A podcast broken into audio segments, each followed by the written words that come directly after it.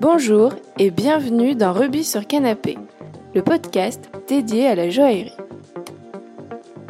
Aujourd'hui, je vais vous parler du métal précieux le plus connu dans la joaillerie. J'ai nommé l'or. L'or est un métal exceptionnel. Il est très malléable et très ductile, c'est-à-dire qu'il a une grande capacité à s'aplatir et à s'étirer sans se casser. De plus, c'est un excellent conducteur thermique et électrique. L'or fond à 1064 degrés, ce qui fait qu'il est recyclable à l'infini. On va utiliser le carat pour définir la quantité d'or fin ou d'or pur présent dans l'alliage d'un bijou. Ainsi, l'or fin est de l'or 24 carats. L'or 18 carats, couramment utilisé en bijouterie, est de l'or à 750 millièmes. Il y a en effet 750 millièmes d'or fin dans l'alliage. L'or 14 carats comporte 585 millièmes et l'or 9 carats seulement 375 millièmes. Il faut donc bien regarder la pureté de l'or lorsqu'on achète un bijou, car acheter un bijou en or 18 carats est très différent qu'en or 9 carats, où il y a seulement 37,5% d'or. Il existe des poinçons de garantie pour vous aider à identifier le métal de votre bijou et sa pureté. Le poinçon de l'or 18 carats est une tête d'aigle, l'or 14 carats une coquille Saint-Jacques et l'or 9 carats un trèfle. Il ne faut également pas confondre avec le carat métrique, unité de mesure du poids des pierres, où un carat est égal à 0,20 g. L'or et les autres métaux précieux, comme l'argent ou le platine, sont très utilisés en bijouterie, mais pas seulement. Ils sont également présents dans la plupart de nos appareils électroniques, dans certains composants des ordinateurs, des smartphones et des écrans de téléviseurs. Enchantée. je suis ravie donc de vous accueillir dans Rubis sur Canapé. Euh, vous vous appelez Marie Chabrol, vous êtes gémologue, consultante spécialisée joaillerie et la fondatrice du site legémologue.com. C'est ça. Alors, pouvez-vous euh, nous expliquer ce qu'est le gémologue? Alors, le gémologue, à l'origine, c'était euh, un blog que j'avais créé pour pouvoir parler de, de mon métier, en fait, puisque je travaille dans la joaillerie depuis bientôt environ 18 ans euh, et que je ne me reconnaissais pas vraiment dans les supports euh, qui existaient, à la fois sur, euh, sur le web et puis quand je lisais des articles sur le métier, j'y trouvais quelque chose de, de très luxe, de très propre. Et- Pas et- assez la réalité, quoi. voilà, je, je retrouvais pas ce que moi je vivais au quotidien dans ce métier et ce qui me faisait euh, l'aimer à ce point-là en fait. Donc j'ai eu envie de, de créer un espace sur lequel je pouvais raconter euh, mon métier, ce, que, ce qui me faisait aimer les bijoux, pourquoi, euh, pourquoi la joaillerie était euh, mon secteur de métier depuis autant d'années et pourquoi euh, depuis que j'étais tombée dedans, j'avais surtout pas envie de, de raccrocher. de raccrocher avec elle. Voilà. tout Donc de faire euh, partager euh, à tout le monde. Alors euh, oui, au début, c'était vraiment, c'était vraiment un, un espace d'expression pour moi. J'écrivais des articles, voilà. j'ai commencé à avoir quelques lecteurs, c'était chouette. Et puis, et puis petit à petit, ça a grandi. C'est aussi devenu beaucoup plus chronophage euh, qu'au départ. J'imagine. Et puis d'un simple blog, euh, ça a évolué doucement vers euh, plutôt un site internet. euh, voilà, sur lequel aujourd'hui euh, bah, il y a plein de choses, euh, plein de sujets différents. C'est relié à des réseaux sociaux qui me permettent de partager diverses choses en fonction un petit peu des informations que, que je traite et que je reçois. Voilà, c'est un. Je pourrais pas vraiment le définir. Oui, donc en fait, c'était pas vraiment, vous n'avez pas choisi le journalisme, c'est un peu le journalisme. Ah non, le, journalisme, d'abord, c'est pas mon métier de départ. Euh, ensuite, moi, l'écriture, elle est rentrée de manière complètement, euh, complètement inattendue dans ma vie, en fait. Euh, J'ai jamais vraiment, à l'origine, aimé écrire. Euh, et puis, oui, comme quoi, on change. Et puis, j'ai eu l'occasion d'écrire un article euh, suite à une expertise pour un musée euh, de Nancy, qui est le, le musée de l'école de Nancy, tout simplement. Et euh, j'avais écrit un papier pour euh, la revue française de gémologie. Voilà, à l'origine c'était ça.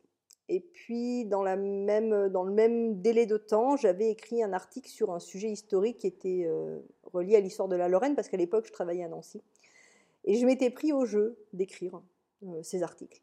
Et puis euh, il y a eu un article, il y en a eu un deuxième, il y en a eu un troisième. Et puis à l'époque, euh, il y avait, je tenais un site parce que j'étais à mon compte euh, en tant qu'artisan à Nancy. Sauf que ce site, je l'ai fermé quand je suis venue euh, retravailler à Paris. Et, euh, et voilà. C'était compliqué de.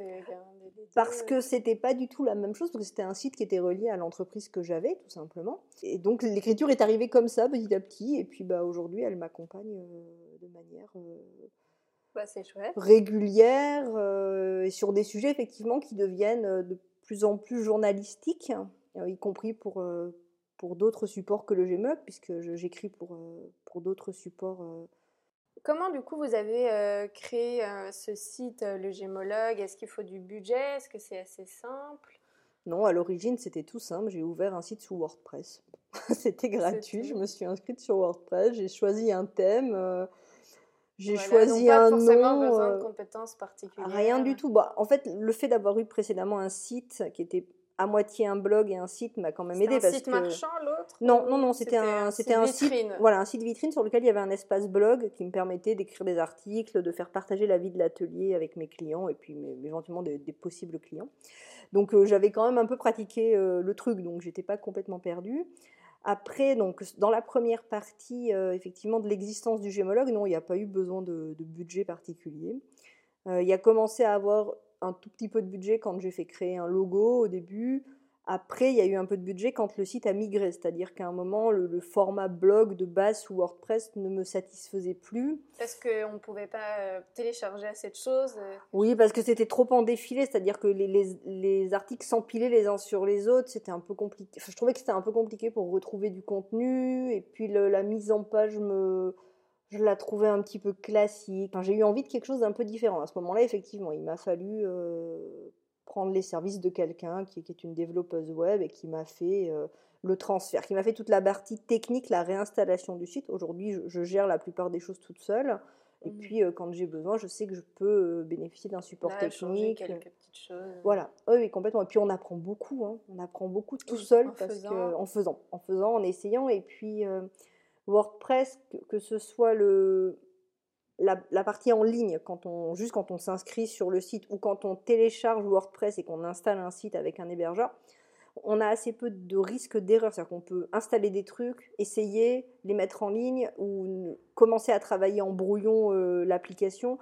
Puis ça nous plaît pas sur le rendu, on supprime et ça n'altère pas en fait ce qu'on a fait précédemment. Donc euh, Oui, en fait, c'est on peut apprendre euh, aussi, on peut essayer, installer des applications, installer des, installer des extensions euh, et essayer, voilà, aussi- se, former tout seul parce qu'il y a un moment, on est face à son ordinateur, il faut aussi essayer. quoi.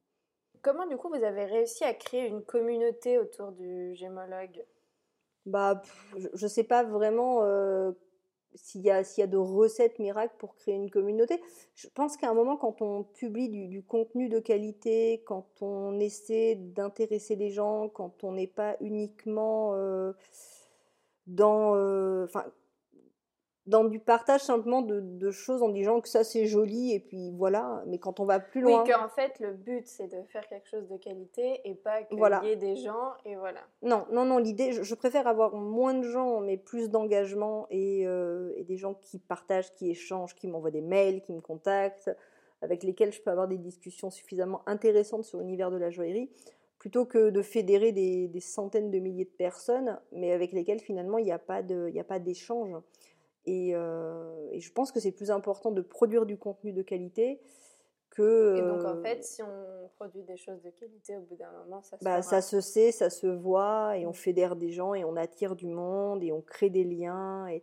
Mais ça demande du temps, ça demande d'être disponible, ça, dépend, ça demande de répondre à ses mails, ça demande, euh, ça demande de répondre aux messages, aux commentaires, euh, à ses messages privés. Enfin, ça, ça demande effectivement une, une bonne organisation Une, et euh, une un dose d'énergie. Et un euh, investissement. Ouais, ouais, complètement. complètement. Oui. Mais euh, c'est en même temps tellement gratifiant, je trouve, euh, quand on arrive à créer des liens avec ses lecteurs, quand euh, d'abord d'eux-mêmes ils vous contactent, ils vous envoient des infos, ils vous disent tiens j'ai vu ça, ça peut vous intéresser, ou tiens j'ai Ah, lu, votre- j'ai lu votre article, j'ai un truc chez moi dans une boîte, est-ce que vous pourriez me renseigner parce que je me suis posé des questions ou... je, pense qu'effectivement, voilà, c'est ça qui est important. En tout cas, c'est comme ça que je conçois le gémologue. D'abord, c'est un, un lieu d'échange, de, de documentation, de, de découverte. euh, voilà, c'est ma façon de voir la joaillerie et, et tant mieux si, euh, si elle permet aux gens de découvrir le métier au travers des yeux de quelqu'un qui y est un certain nombre d'heures par jour et donc qui la pratique, cette joaillerie. C'est-à-dire que c'est pas uniquement d'aimer la joaillerie. Beau, machin. Non, non c'est pas juste aller aux présentations ou rencontrer les créateurs. Voilà, non, c'est aussi être techniquement dans la fabrication du bijou et savoir que finalement, avant d'être beau en vitrine, il y a eu plein de choses derrière et que c'est cet ensemble, c'est cette somme de choses qui fait que le bijou arrive à naître. Et c'est ça que j'ai envie de, c'est ça que j'ai envie de faire vivre et de transmettre en fait et, euh, au lecteur. Très bien.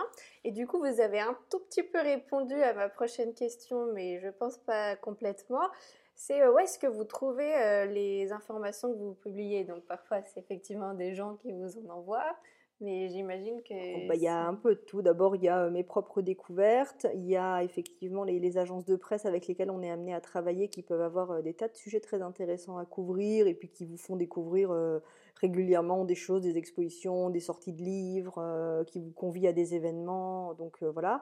Il y, a les, il y a les joailliers, les créateurs, euh, les gens avec qui on travaille régulièrement qui vous disent tiens, il y a ça, est-ce que tu es au courant voilà. Après, j'ai quand même la chance d'être dans ce métier au quotidien, donc. du coup, vous rencontrez des gens, du vous coup, savez voilà. telle nouvelle marque. C'est ça, et effectivement, je suis souvent au courant en avance d'un certain nombre de choses parce que parce que je le sais par le métier, en fait, par le bouche à oreille entre ateliers et autres. Ça ne veut pas dire que j'en parle tout de suite, parce qu'il y a aussi euh, un devoir de confidentialité qui prime sur, euh, sur ce que je raconte sur le gémologue. Donc, euh, quand je parle de quelque chose, c'est parce qu'on peut en parler. Et je pense que c'est un mix un peu de tout ça. Et puis après, c'est mon propre goût, c'est-à-dire que quand je pars sur un sujet euh, plus, euh, plus d'histoire du bijou ou juridique ou autre, c'est aussi mon propre goût pour cette matière qui me fait dire tiens, euh, j'ai suivi l'évolution du droit dans tel domaine, bon bah c'est intéressant que je fasse un article pour informer les gens ou que je mette à jour tel article. voilà. Oui, parce y a des changements. De, voilà.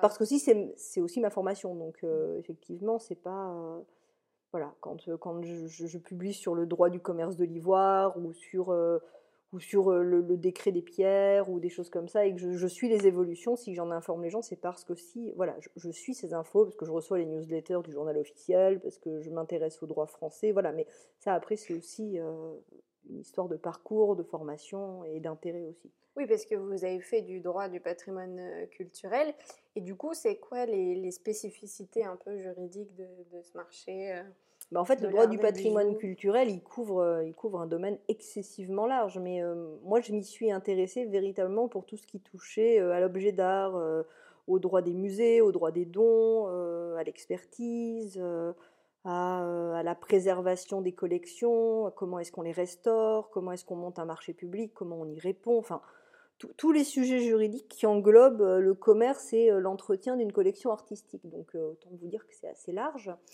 Euh, et, donc, effectivement, je l'ai fait en, m'en rapprochant, euh, mais pour m'en servir dans mon domaine qui est la joaillerie. C'est-à-dire qu'effectivement, ce, goût pour le droit, à la fois, il m'intéresse quand il concerne de la peinture, de la sculpture ou autre chose, mais par définition, il a pour moi plus d'intérêt quand il concerne la joaillerie ou la bijouterie ou le commerce des gemmes, qui est quand même ma spécialité de, départ, en fait. Euh, donc voilà, le, droit du patrimoine culturel, je m'en suis vraiment, je me suis formée vraiment pour pour pouvoir aussi plus facilement lire des textes juridiques, être plus à même de comprendre comment est-ce qu'on décode un texte, comprendre un texte de loi, oui, comprendre, pas se faire euh, avoir, pas se faire avoir, connaître les procédures aussi simplement quand on veut acheter quelque chose aux enchères, quand on vous euh, quand vous voulez vendre quelque chose, et eh ben il y, a des, y a des normes, il y a des procédures, ben, on, doit vous remettre des documents, enfin il y, y, a un certain nombre d'éléments en fonction du cas qui se présente. Euh, et, le fait d'être formé aux procédures, même si je ne les pratique pas forcément dans mon métier au quotidien, euh, le fait de les connaître, ça m'aide aussi euh, quand j'en parle parce que je sais de quoi je parle. Voilà. Et ça, c'est ça, je pense que c'est la chose la plus importante. Donc ça permet aussi effectivement de renseigner quelqu'un qui vous envoie un mail en vous disant j'ai eu un problème sur une vente ou euh, j'ai pas été d'accord sur euh, quelque chose? Est-ce que j'ai un recours euh, quel, est, quel est mon recours? Voilà. Est-ce que j'étais dans mon droit Est-ce que j'étais dans mon droit ou autre? Bon voilà, sans être, sans être avocate parce que je ne le suis pas, je peux en tout cas donner une information et dire bon ben référez-vous à tel texte parce qu'il existe. À partir de là, moi je peux pas, je peux pas juger ni régler votre, ni régler l'affaire. Orienter. Voilà, mais je peux orienter les gens vers quelque chose. D'accord. Et c'était ça qui m'intéressait dans, dans, le droit du patrimoine culturel. Et puis c'était de faire du droit. Ça m'a, j'ai toujours aimé ça. J'ai, des gens qui en ont fait dans ma famille. J'ai toujours eu Bah, un goût pour ça, donc euh, oui, et c'est particulièrement intéressant. ouais. Je reviens un peu à ce qu'on disait tout à l'heure. Quand euh, vous choisissez des pièces euh, pour le gémologue, comment, euh, comment vous faites votre sélection euh, Pourquoi euh, choisir telle pièce et pas une autre? Euh, Est-ce que vous vous intéressez également aussi à l'histoire de la maison ou c'est vraiment plus focus sur la pièce en elle-même ou Alors, c'est un tout. Euh, ce que j'ai toujours aimé dans la joaillerie, c'est qu'il fallait que la joaillerie me raconte des histoires. Il faut qu'elle me fasse rêver, la joaillerie. Personnellement, elle me fait rêver depuis presque 18 ans, donc euh, pour le moment, ça fonctionne, elle remplit son job.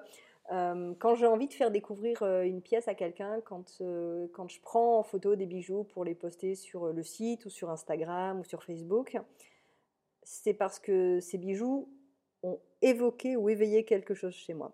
Ils sont peut-être atypiques, différents dans leur design, dans leurs inspirations, dans les matériaux qu'ils utilisent. Ils mettent en scène des pierres différentes, rigolotes, peut-être avec des inclusions. Ils évoquent quelque chose à la gémologue que je suis. Euh, ou alors ils réveillent quelque chose qui tient euh, compte de l'enfance. Euh, en tout cas, ce qui est sûr, Oui, il c'est qu'ils sont. hein. Il y, a- il y a une émotion, il y a quelque chose qui se crée avec la pièce. Je la vois et je me dis Ah, ça, c'est marrant, ça me plaît. Ça me plaît à moi. Alors, si ça me plaît à moi, je dois être capable de la faire aimer aux gens. Tant mieux si ensuite ça peut déclencher chez eux un acte d'achat ou, euh, ou le fait qu'ils prennent un renseignement auprès du créateur. Mais je suis pas là pour ça. Je suis pas là pour vendre. Je suis là pour montrer quelque chose. Effectivement, plus la pièce est différente, plus elle est atypique, plus elle raconte quelque chose, plus elle a du caractère, plus elle est susceptible que je la prenne en photo. Au-delà de ça, autre point très très important, je regarde sa qualité.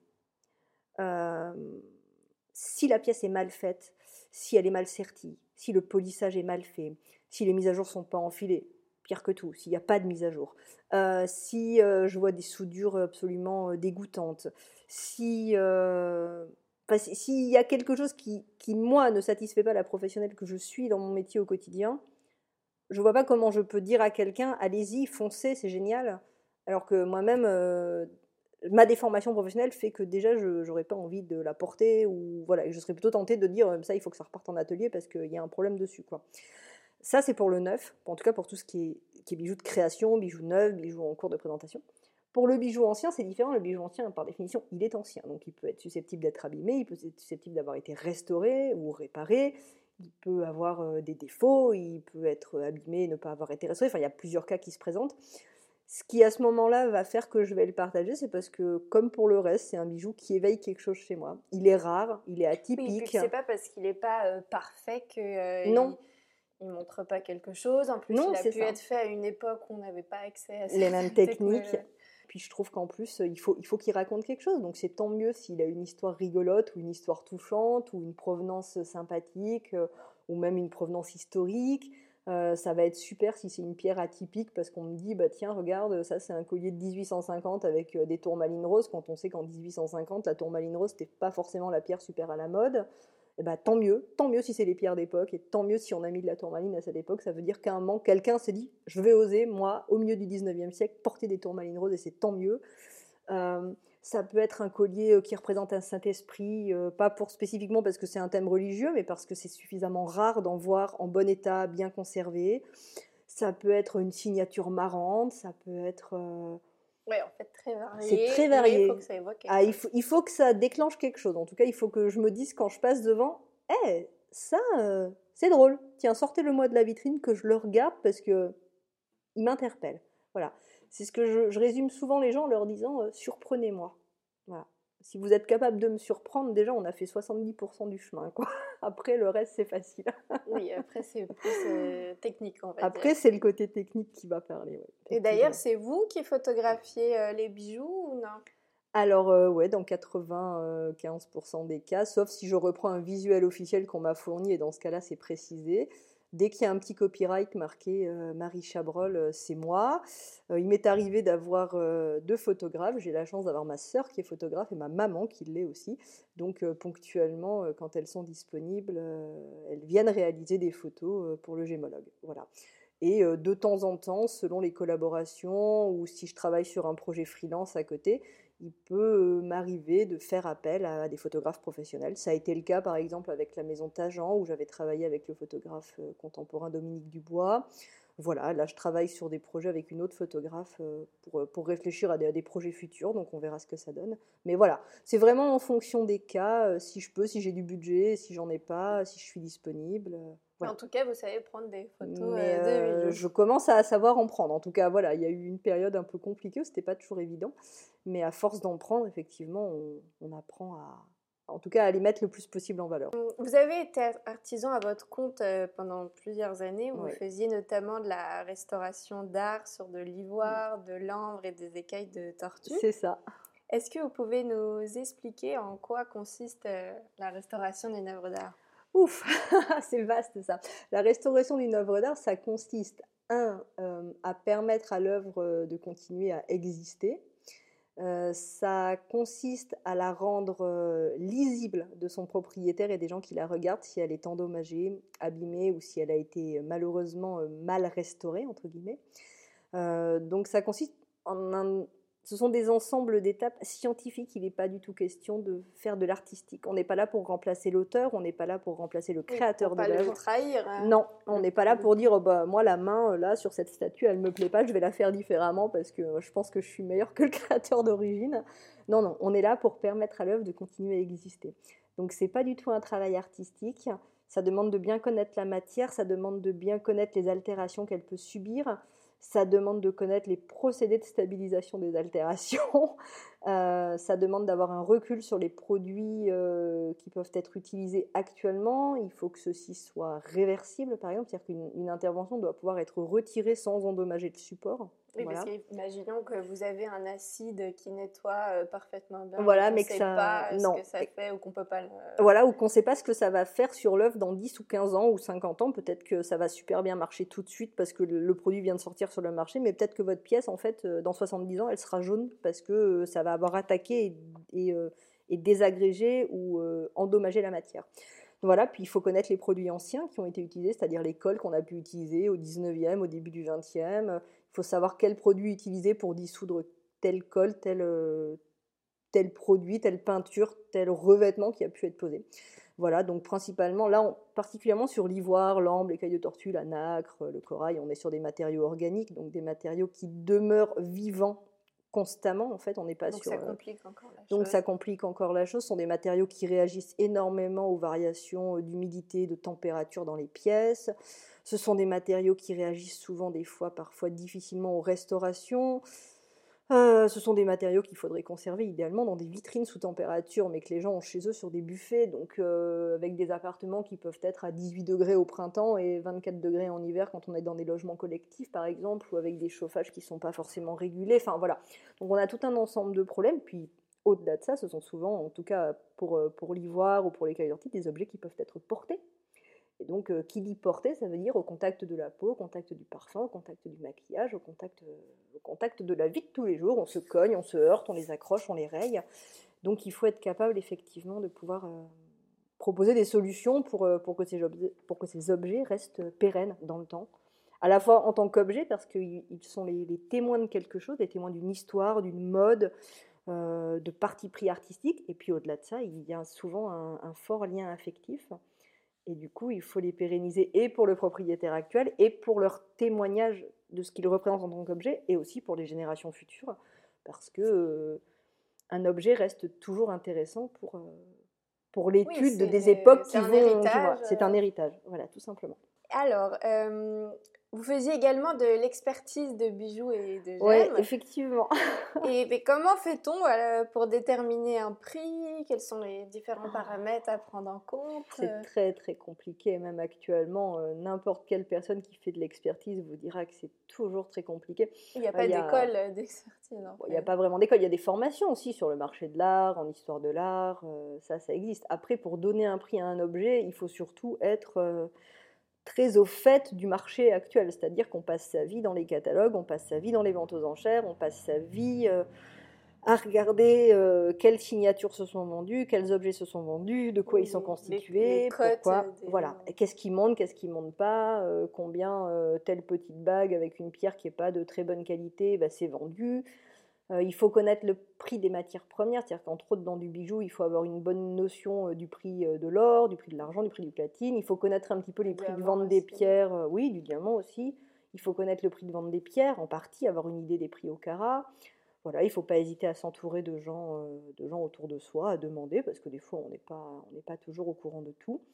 Et puis, à partir de là, ben, il faut arriver à évaluer la pièce en fonction à la fois de, de son coût intrinsèque s'il fallait la faire, du coût qu'elle peut obtenir en salle des ventes quand elle est proposée, du fait qu'elle est peut-être plus à la mode et qu'effectivement il y a des fois peu d'acheteurs pour tel type de pièce, ou qu'au contraire c'est une pièce finalement qui n'a pas forcément coûté très cher à produire, mais que finalement elle est à la mode parce que c'est une signature qui est demandée, et du coup son prix de réalisation ne va pas du tout avoir euh, de lien avec les valeurs. Ou au contraire, euh, on aurait mis des heures et des heures, mais comme actuellement on peut faire la même chose beaucoup plus vite, bah, c'est pas valorisé. voilà, c'est ça, complètement. Et puis euh, ça tient beaucoup du goût des gens, et puis ça tient des pays où on vend. Quand on vend à New York, à Londres, à Genève, à Paris, à Hong Kong chaque place de vente a sa clientèle, et même si aujourd'hui la clientèle est internationale et que la clientèle d'Hong Kong peut acheter en Irlande, peut acheter en Angleterre, peut acheter à Paris, il y a quand même des marchés, c'est-à-dire que à Paris, en euh, termes de goût, c'est différent. En termes, de, goût, en termes de budget, en termes de budget qu'on est prêt à mettre. Et puis, euh, et puis, il y a effectivement aussi euh, des, les évaluations ne sont pas les mêmes en fonction de sa clientèle. Effectivement, c'est sûr que quand on voit des, évaluations sur des très grandes ventes aux enchères euh, qui ont lieu à Genève ou à New York ou à Hong Kong, et quand on voit des fois des pièces identiques à Paris qui sont estimées beaucoup plus basses, mais c'est aussi parce que la clientèle n'est pas la même, tout simplement. Et puis parce que le marché fonctionne pas de la même manière, parce que, euh, parce que oui, et puis parce que parfois il n'y a pas du tout de lien dans le sens où euh, on peut trouver euh, telle pierre à cette taille-là, il y en a beaucoup, mais un tout petit peu plus grand, il n'y en a plus beaucoup. Par exemple aussi. Donc au final, elle va être beaucoup plus chère alors qu'il y a C'est ça. C'est ça. Et puis il suffit aussi que les modes changent. Il y a des années, le diamant de couleur n'avait pas, avait pas la cote. Aujourd'hui, les diamants de couleur se vendent très cher. Euh, peut-être que, peut que dans 5 ans, eh ben, on aura peut-être des choses qui se vendront moins parce que d'un coup, la mode aura changé. C'est aussi un marché qui est, euh, qui est très volatile et du coup qui est difficile à saisir. puis les goûts des gens changent, ils changent en fonction de la mode, ils changent en fonction de, ce qui d'un coup euh, se fait dans les collections. Euh. D'un coup, on décide que, bah voilà, cette année, on va faire des pièces avec que des pierres oranges. Donc, d'un coup, tout ce qui est orange va se vendre très cher, et puis ce qui est rouge ne se vend plus, ou ce qui est vert ne se vend plus. Et puis, pourquoi six mois plus tard, d'un coup, on a décidé qu'on devait remettre les pierres de telle couleur ou tel type de design sur le devant de la scène, et d'un coup, eh bien, ça, pérennise et ça se fait se vendre ce qui est récent et en même temps ça concourt à ce que ce qui est ancien dans le même type de goût, de couleur, de design euh, prenne, de la valeur parce que d'un coup les gens peuvent aussi être amenés à se tourner vers de l'ancien en se disant bah, c'est sympa ou c'est mieux fabriqué ou voilà pour tout un tas de raisons ou c'est signé avec une signature qui ne se fait plus.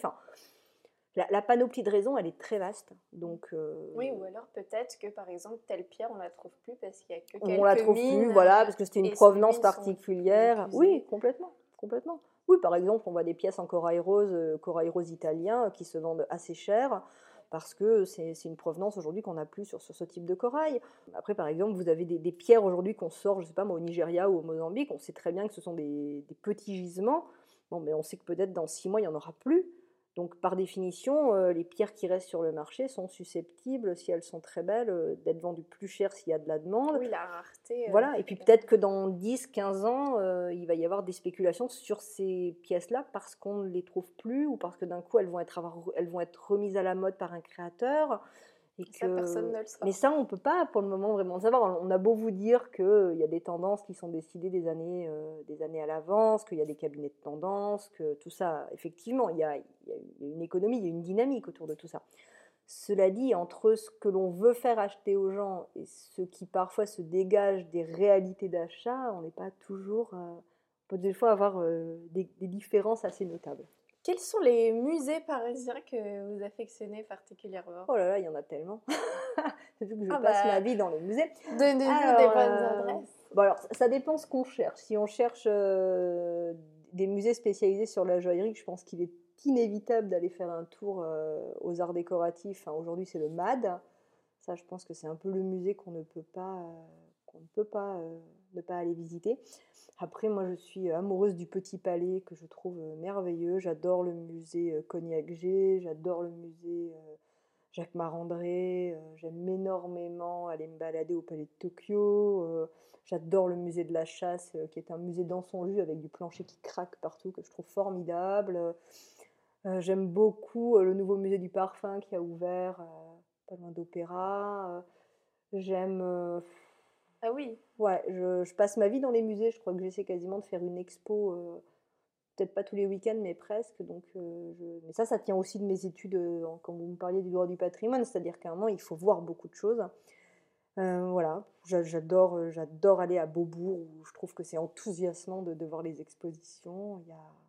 Et d'ailleurs, quelle est une exposition que vous avez vue récemment qui vous a plu euh? Alors, j'ai beaucoup aimé César euh, à Pompidou, la rétrospective. Alors, elle finit bientôt, mais euh, elle finit fin mars, mais elle est magnifique. Par contre, il y a une très belle rétrospective de l'œuvre de Sheila X, qui est une, artiste contemporaine textile dont j'aime énormément le travail. Je trouve particulièrement poétique. C'est comme les, bijoux. Hein. Moi, les œuvres d'art, il faut qu'elles qu'elle m'évoquent quelque chose, qu'elles me fassent un peu vibrer.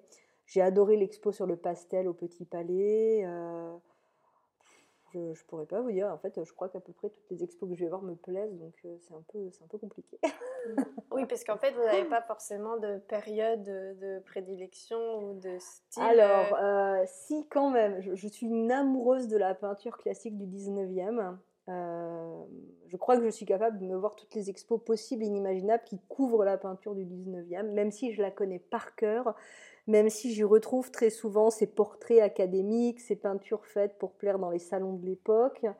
Euh, mais j'aime, j'aime le soin qui était apporté à cette peinture, j'aime la lumière qui se dégage de ces tableaux, j'aime ce qu'ils racontent, j'aime euh, la façon dont les personnages sont mis en scène sur les tableaux, parce que le tableau était d'abord un objet qu'on commandait et qui coûtait cher, donc euh, il n'y avait pas de photographie ou très peu, donc euh, c'était vraiment un, un, instant T, une représentation euh, quand même très importante.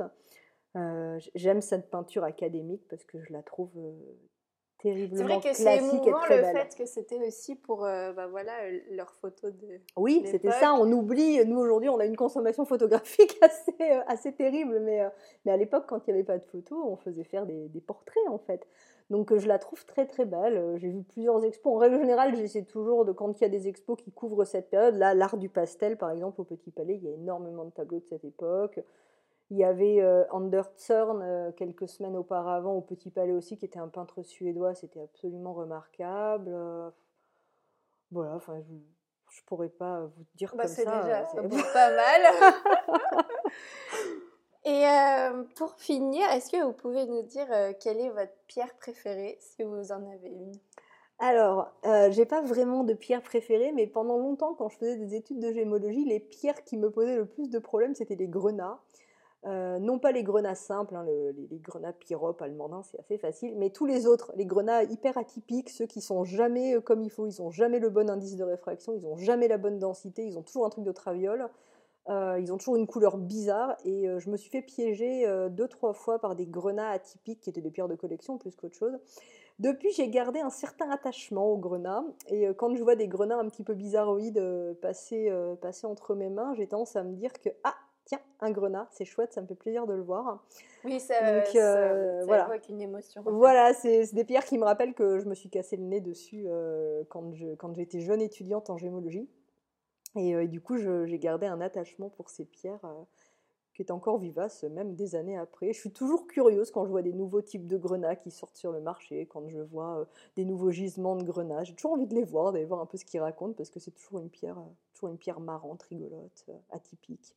Elle me surprend, voilà. Bien Elle me surprend. Eh ben, merci beaucoup, Marie. Ben, merci à vous. Super intéressant.